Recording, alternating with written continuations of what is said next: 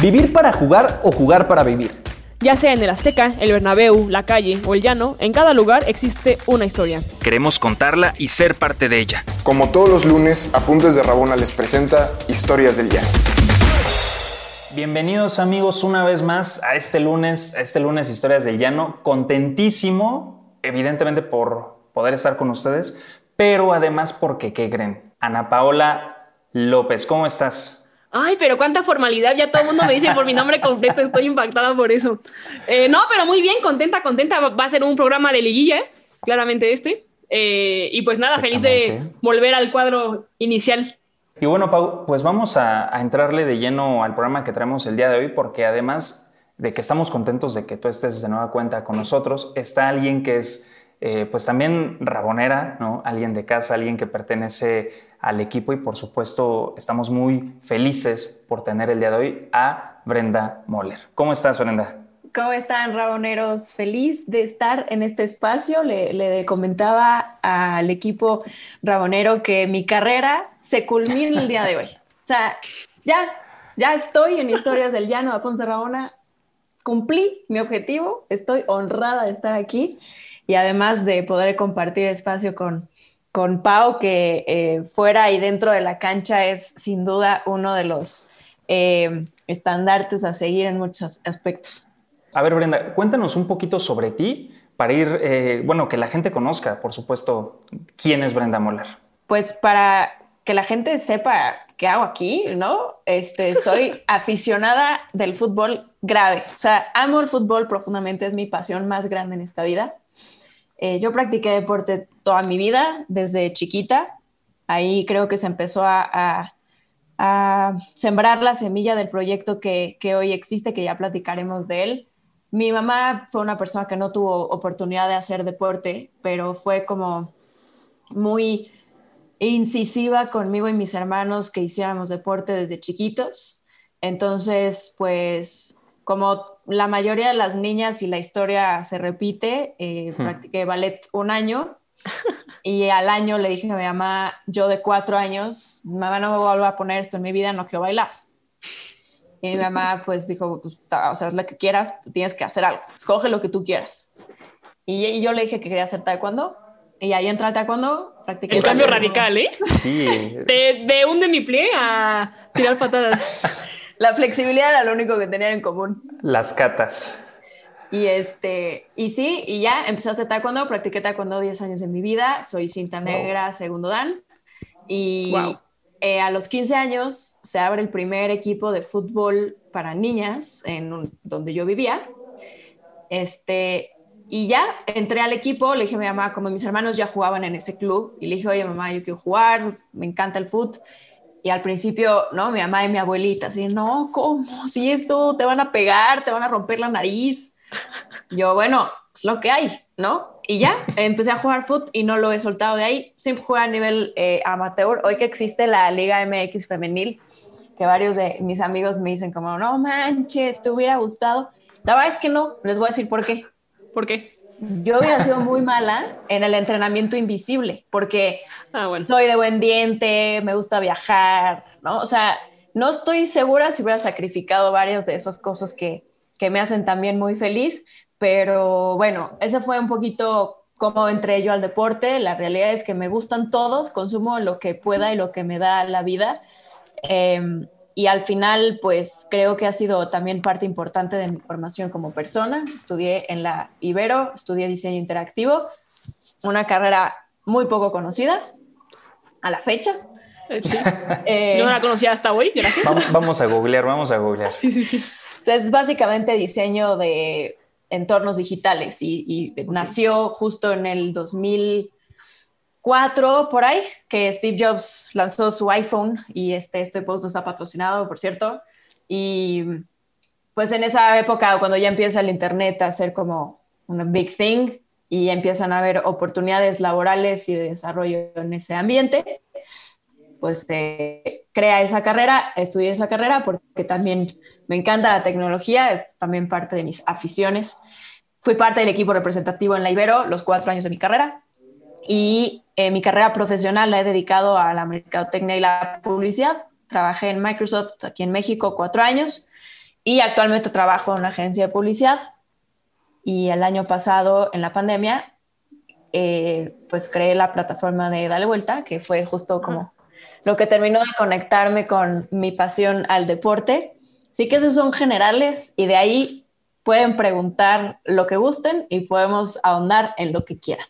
Pues yo creo, digo, no sé tú, este Rich, pero a mí sí me gustaría saber un poco más eh, a fondo sobre qué es Dale Vuelta. Yo me acuerdo mucho de un podcast inicial sobre la ropa de Serena Williams que me pareció sensacional, pero, o sea, para que la gente sepa qué es Dale Vuelta, ¿no? Eh...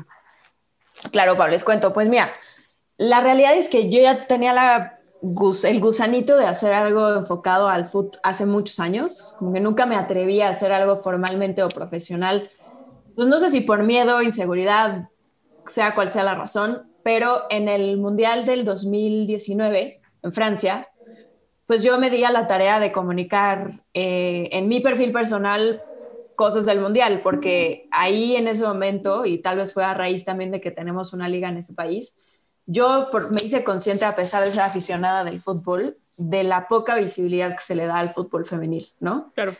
Entonces, como que ahí sentí la culpa y la responsabilidad muchísimo porque dije, no, no puedo abogar por un deporte y decir que amo tanto un deporte si no promuevo, ¿no? La parte del género al que pertenezco. Entonces, empecé a compartir datos e información sobre el Mundial. Y estuve, me invitaron a W Radio, me invitaron a diferentes medios así súper random, yo así de, pero yo solo soy una aficionada, ¿no? A machetearte. Sí, entonces estuve ahí platicando y ya dije, y ya como que ahí se me quedó mucho el gusanito. Viene la pandemia el año pasado y en mi encierro y ocio de no poder ni jugar, ni entrenar, ni ver nada, porque nos quedamos literal sin nada. Sí.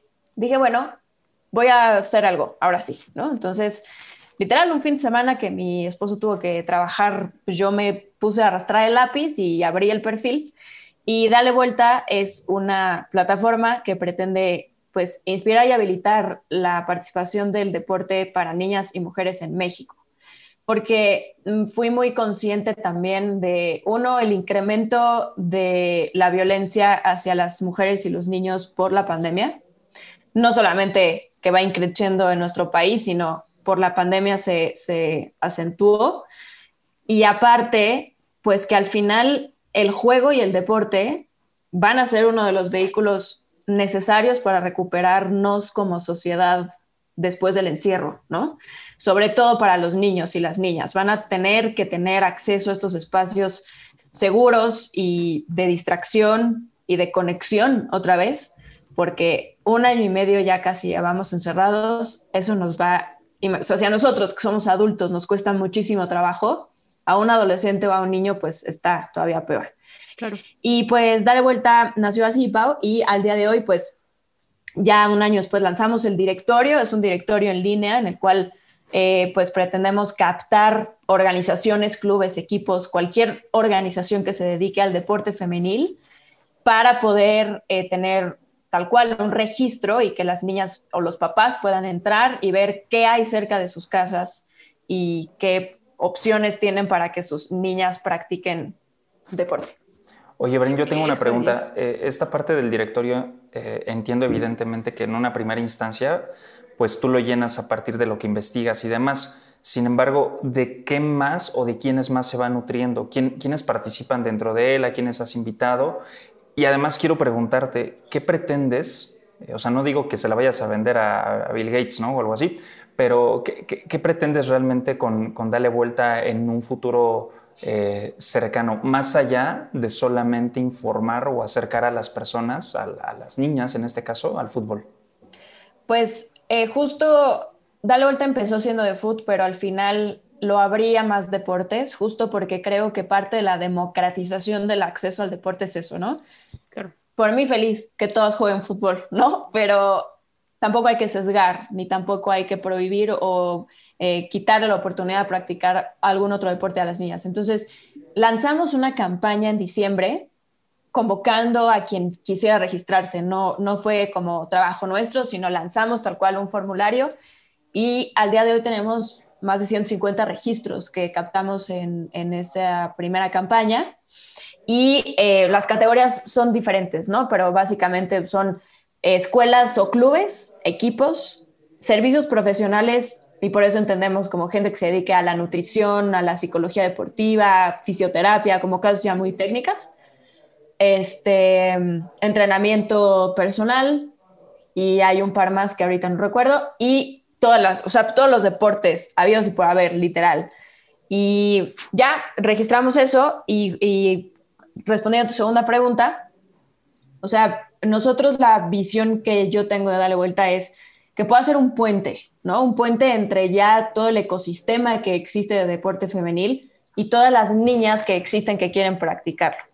Creo que hoy justo lo que no hay es un concentrador de información que permita que una niña, mujer, papá de familia entre a ver qué puede practicar su, su hija, ¿no? Y aquí se empiezan a desdoblar cosas también un poco complejas, ¿no? Porque al final, pues es una plataforma que pretende ofrecer seguridad a las niñas también, porque a un chavito en México sí lo puede subir a la micro o al metro a que se vaya a su entrenamiento. A una niña no puedes hacer eso jamás. Entonces, entran un chorro de temas bien complejos, ¿no? De seguridad y pues de asegurar que lo más cercano a su casa y lo más cercano a su comunidad pues tengan la opción de tener práctica deportiva, ¿no?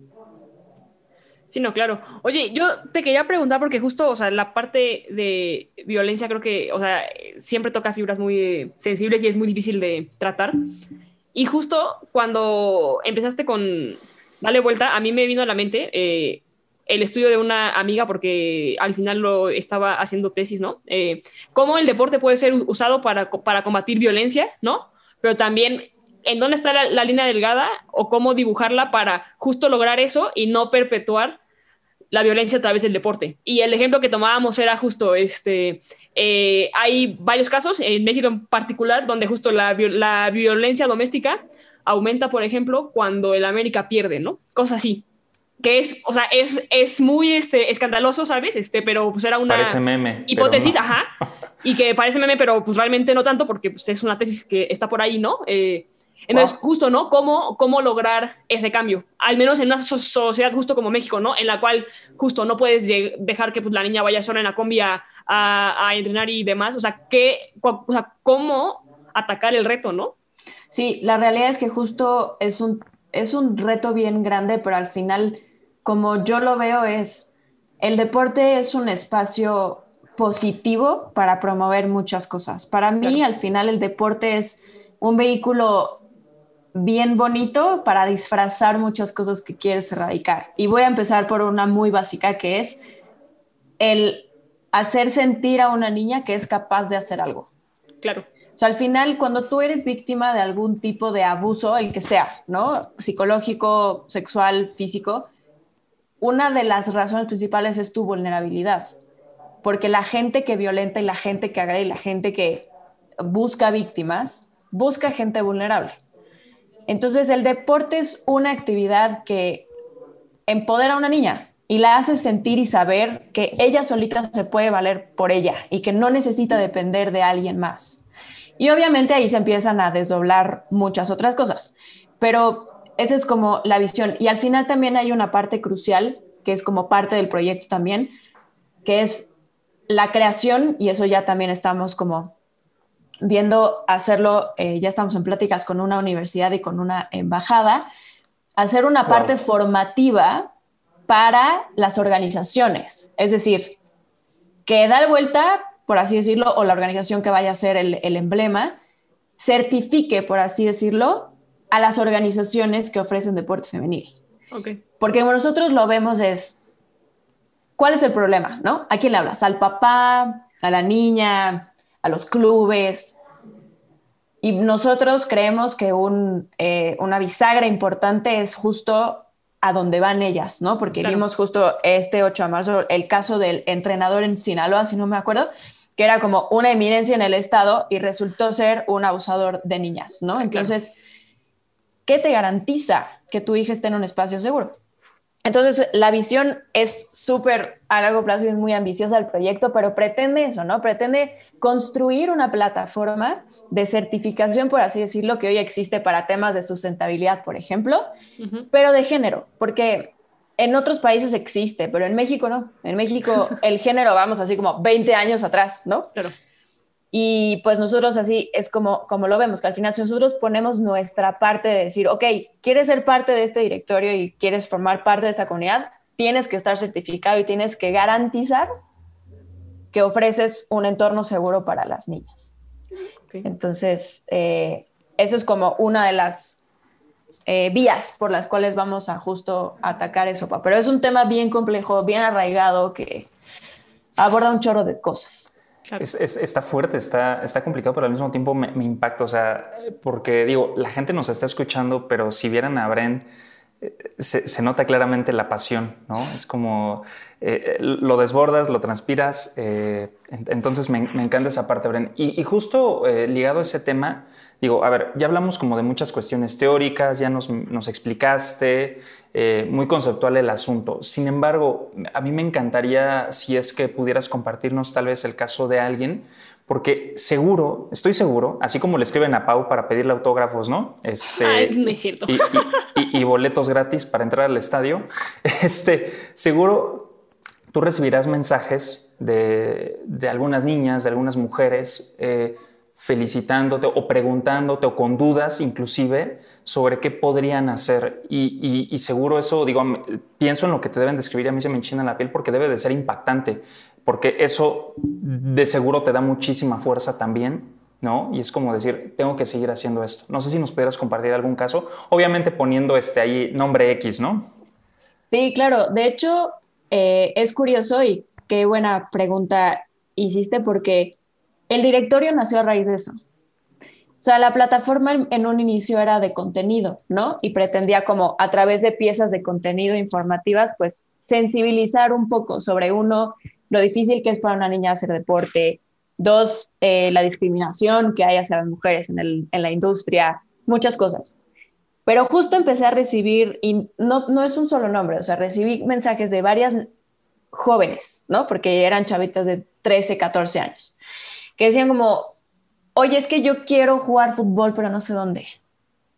Oye, gracias por compartir esto. ¿Dónde puedo jugar? Yo vivo en tal. Y yo dije, claro, y pensé en mi propia experiencia, ¿sabes? Que al final es, claro, yo hoy, a mis 33 años, si quiero encontrar un torneo o un equipo, es imposible. O sea, fuera de tu círculo, ¿no? Claro. No sabes dónde jugar.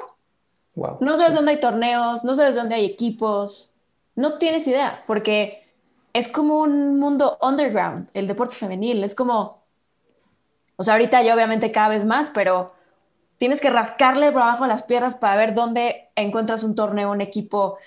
Y dije, claro, es que esto es lo que falta. Esto es, que las niñas puedan literal ir a algún lugar donde sepan que aquí hay un torneo, aquí hay un equipo, este, aquí hay una escuela y, que ellas al final sean un poquito el detonador en su casa, ¿no? Y eso, eso también es algo súper importante porque eh, tenía el comentario aquí anotado en el tema anterior, pero es, o sea, el apoyo de la familia y justo va atado a lo que decía Pau, ¿no? Que estoy en shock con lo de la violencia. Voy a buscar esa tesis porque está súper interesante ese dato. Que es, ¿qué pasa con la familia que no te apoya? ¿Qué pasa con los papás que no les parece que juegues deporte? Que hagas cualquier cosa como niña, ¿no? O sea, en México es, no, no, si tienes eh, tu tarde libre le tienes que ayudar a tu mamá a lavar los trastes, a planchar, a lavar, a limpiar la casa. Y hay estudios que está registrado, cuando a un niño le gusta el deporte se ve como una inversión y para una niña es un gasto. Es como, ah, la niña quiere jugar, ah, la niña quiere ir a tal. Y cuando un chavito es como, quiero jugar, fútbol", es como, ¿dónde? ¿Dónde te inscribo? ¿Qué necesitas? Tus tacos, tu- todo, ¿no? Entonces, el apoyo también es súper importante y, justo como la, la esta esfera completa, pues también incluye a los papás, ¿no? Porque lo que nosotros también hemos visto es que la gente que es como más sensible al deporte femenil ya también está un poco educada en esta parte de la perspectiva de género. O sea, entienden ya ciertas cosas y, por lo menos son más receptivos de escuchar algo que está mal o de cambiar ciertas actitudes. Entonces, para nosotros es como un poco efecto dominó de ir como cada vez contagiando a más gente e involucrándolos en el deporte femenil, que no solamente es en el amateur, ¿no? La propia liga creo que lo logra. O sea, cada vez vemos más gente que ve la liga y, empiezan a dejar de hacer comentarios o empiezan a dejar de tener percepciones erróneas sobre el, nivel deportivo, etcétera. Entonces, pues, nosotros, para nosotros es como un ripple effect, ¿no? Un efecto eh, de gotita de agua que se va a ir extendiendo. Qué padre. Yo, en ese sentido, quizá la última pregunta que te querría hacer es, quizá nosotras como jugadoras, y como parte de la, liga femenil, o sea, cómo realmente apoyar este tipo de cosas, porque también incluso nosotras estamos en esto de, bueno, queremos que la liga crezca, que más niñas jueguen, que más esto, pero luego tampoco sabemos a dónde voltear o qué realmente hacer para este, apoyar, ¿no? O incluso trabajar, porque pues también, este, digo, también hay mucho tiempo muerto y libre por ahí, ¿no? Este, y pues básicamente eso, o sea, ¿qué pueden, o sea, qué, sí, qué podemos hacer nosotras para de alguna manera apoyar proyectos como el tuyo? Pau, dale vuelta. Esa es la respuesta. me encanta que más esta pregunta que salga de ti. La verdad es que ni siquiera lo había pensado. O sea, al final, eh, yo por lo menos como lo que veo es así como, pues yo estoy haciendo mi parte justo como para crecer ese exposure para ustedes como jugadoras y como liga, pero sí es bien cierto que la forma y la manera en la que los, las niñas las ven a ustedes es así impresionante. Este 30 de abril justo lanzamos un, un video en conjunto con Eleven Legends y Futbolera de la historia de una niña que juega en Cholos y la niña tiene cuatro años y cada que entra al túnel para entrenar toca las fotos de las jugadoras, ¿no? O sea, cosas que de verdad así dices, no, o sea, la importancia de que las vean, ¿no? Entonces, no tendría la respuesta ahorita, pero me encantaría que después nos sentemos tú y yo a echar una chela virtual o un café porque eres deportista, un té, un agua y este y lo platiquemos porque sí creo que es bien importante eh, que incluso tal vez los papás si lo ven de ahí pues dicen ah pues estaría padre no así como oigan pueden ir acá y al final quizás es una forma también eficiente de permear en diferentes estados por la presencia de los clubes en, todo el país. Y bueno, antes de concluir, creo que es obligado, bueno, no creo, estoy seguro que es obligado que nos digas, eh, dale vuelta cómo lo encontramos para que la gente no solamente escriba a Google y le aparezca tal vez otra cosa eh, o, imágenes chistosas o bizarras, ¿no? Entonces, ¿dónde, ¿dónde te podemos encontrar? ¿Dónde te podemos seguir? Y cómo es que, por supuesto, tienen que escribirlo en el buscador. Eh, Dale Vuelta lo encuentran como www.dalevuelta.mx. Ese es el sitio web y ahí van a poder encontrar el directorio y la información del proyecto, ¿no? Como qué es, qué hacemos, etcétera. Eh, en redes sociales nos encuentran como arroba Dale Vuelta MX, en Twitter, en Instagram y en YouTube. Y también tenemos el podcast que sale cada viernes en Spotify y en YouTube. Entonces también hemos como diversificado ahí el, contenido eh, a petición de la audiencia, que eso la verdad es para mí algo súper bonito. Cada vez que recibo un mensaje así de, está padrísimo el contenido, es súper importante, literal como decías, es, gasolina para mí.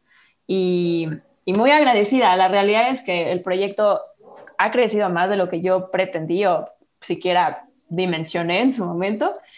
Y, y si puedo dejarlos con un mensaje, es que hay que hacer las cosas, literal. O sea, los miedos no sirven para nada, hay que hacerlo y sobre la marcha se va ajustando todo, sobre la marcha va, van abriéndose caminos y algo mágico que yo eh, encontré a raíz de este proyecto fue encontrar a tantas niñas y mujeres que les gusta el fútbol como a mí. O sea, yo hoy les puedo decir, tengo más y mejores amistades de las que había formado en 33 años, porque literal, o sea, están igual de obsesivas por el deporte que yo. Y, eso no saben lo importante que es encontrar gente con la que conectes con, en tus pasiones y algo como el deporte, ¿no? Que como niña luego, y Pau también lo dice, o sea, te ven intensidades como, ah, está loca, ¿qué? ¿Qué le pasa? ¿No? Y lo sentimos igual, y lo vivimos igual, incluso tal vez quizás más.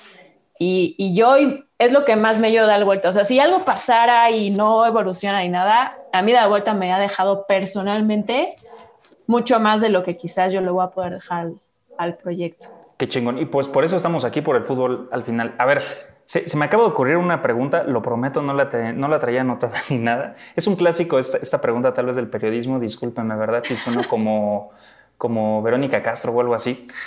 Eh, si tuvieras la oportunidad, ahorita que estoy viendo Flash, ¿verdad? O si les gusta volver al futuro, lo pueden hacer. Si, pudieras, si tuvieras la oportunidad de, de, de, volver en el tiempo y encontrarte con, contigo en ese momento en que tú decides querer jugar fútbol sin importar lo que iban a decir los demás, Tú, tú, en esta edad, ¿tú qué le dirías?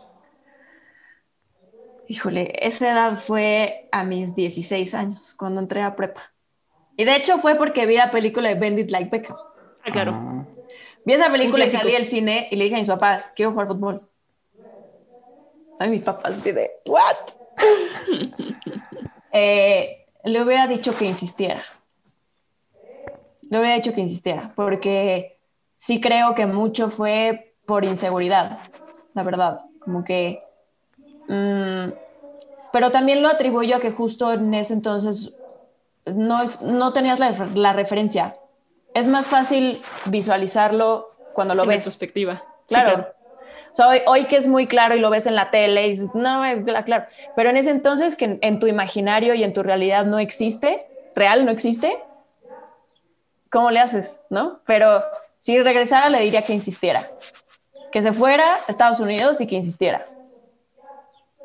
Qué increíble. Ya, ya estamos haciendo aquí catarsis. Ya, ya, ya todos vamos a levantar las manos y a llorar y un abrazo, un abrazo virtual.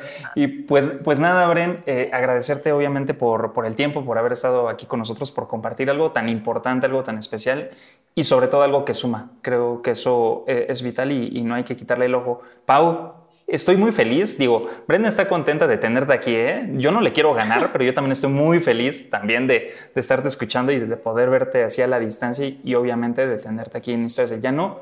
Pau, muchas gracias por todo.